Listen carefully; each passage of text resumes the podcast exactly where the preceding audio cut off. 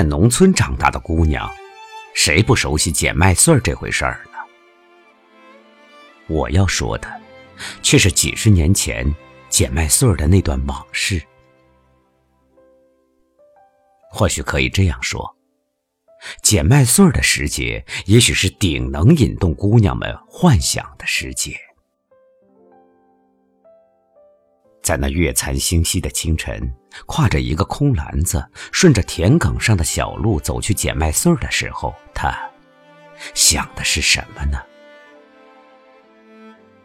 等到田野上腾起一层薄雾，月亮像是偷偷的睡过一觉，重又悄悄的回到天边，方才挎着装满麦穗儿的篮子走回自家的破窑洞的时候，他想的又是什么呢？他能想什么呢？假如你没有在那种日子里生活过，你永远不能想象，从一粒粒丢在地里的麦穗上会生出什么样的幻想。他拼命的捡呢，捡呢，一个收麦子的时节能捡上一斗。他把这麦子换来的钱积攒起来。等到赶集的时候，扯上花布，买上花线，然后他剪啊、缝啊、绣啊，也不见他穿，也不见他戴，谁也没和谁合计过，谁也没和谁商量过。可是，等到出嫁的那一天，他们全会把这些东西装进新嫁娘的包裹里去。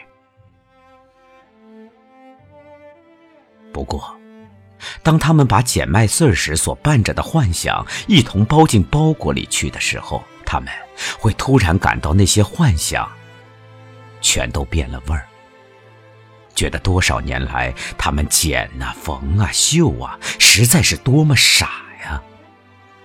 他们要嫁的那个男人，和他们在捡麦穗扯花布、绣花鞋的时候所幻想的那个男人，有着多么大的不同，又有着多么大的距离呀！但是，他们还是依依顺顺的嫁了过去。只不过在穿戴那些衣物的时候，再也找不到做它、缝它时的那种心情了。这算得了什么呢？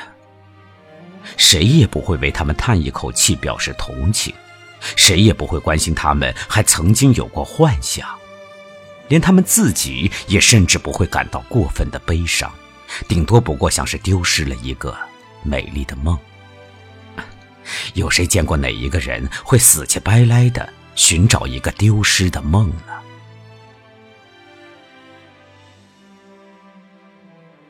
当我刚刚能歪歪咧咧的提着一个篮子跑路的时候，我就跟在大姐姐的身后捡麦穗儿了。那篮子显得太大。总是磕碰着我的腿和地面，闹得我老是跌跤。我也很少有捡满一个篮子的时候，我看不见田里的麦穗儿，却总是看见蚂蚱和蝴蝶儿。而当我追赶它们的时候，捡到的麦穗儿还会从篮子里重新掉回地里去。有一天。二姨看着我那盛着稀稀拉拉几个麦穗儿的篮子，说：“看看，我家大燕儿也会捡麦穗儿了。”然后，他又戏谑的问我：“大燕儿啊，告诉二姨，你捡麦穗做啥？”我大言不惭的说：“我要备嫁妆嘞。”二姨贼眉贼眼的笑了。还向围在我们周围的姑娘婆姨们眨了眨她那双不大的眼睛。你要嫁谁嘛？是啊，我要嫁谁呢？我忽然想起那个卖灶糖的老汉，我说：“我要嫁那个卖灶糖的老汉。”他们全都放声大笑，像一群鸭子一样嘎嘎的叫着。笑啥嘛？我生气了。难道做我的男人，他有什么不体面的地方吗？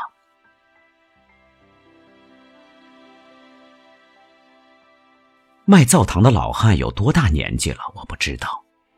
他脸上的皱纹一道挨着一道，顺着眉毛弯向两个太阳穴，又顺着腮帮弯向嘴角。那些皱纹给他的脸上增添了许多慈祥的笑意。当他挑着担子赶路的时候，他那剃得像半个葫芦的后脑勺上的长长的白发，便随着颤悠悠的扁担一同忽闪我的话很快就传进了他的耳朵。那天，他挑着担子来到我们村见到我就乐了，说：“ 娃呀，你要给我做媳妇儿吗？”“对呀。”他张着大嘴笑了，露出一嘴的黄牙。他那长在半个葫芦样的头上的白发也随着笑声一起抖动着。你为啥要给我做媳妇儿呢？我要天天吃灶糖嘞。他把旱烟锅子朝鞋底上磕着。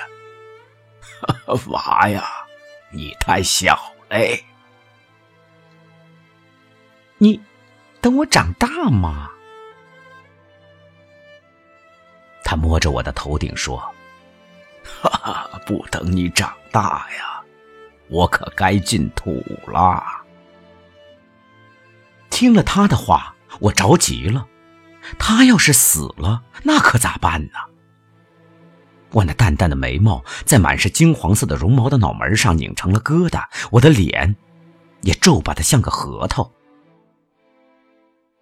他赶紧拿块灶糖塞进了我的手里。看着那块灶堂，我又咧着嘴笑了。你别死啊，等着我长大。他又乐了，答应着我：“ 我等你长大。”你家住哪搭呢？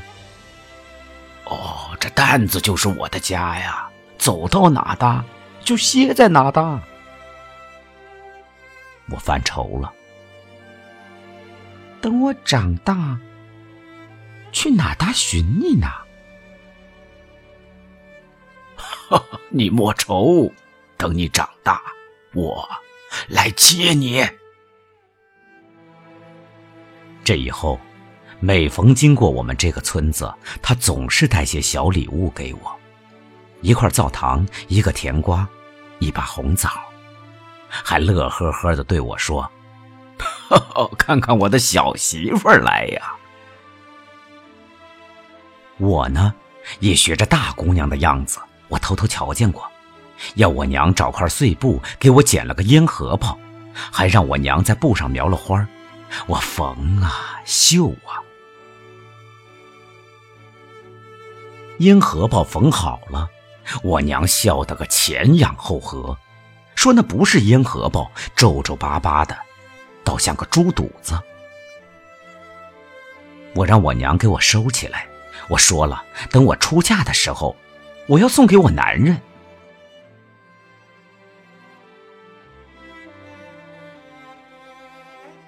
我渐渐的长大了，到了知道认真的捡麦穗儿的年龄了，懂得了我说过的那些个话，都是让人害臊的话。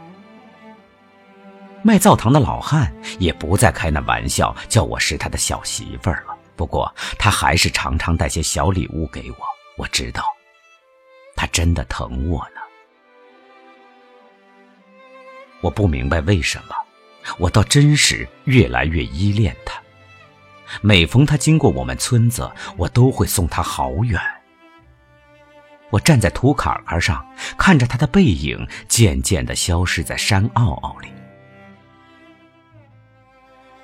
年复一年，我看得出来，他的背更弯了，步履也更蹒跚了。这时，我真的担心了，担心他早晚有一天会死去。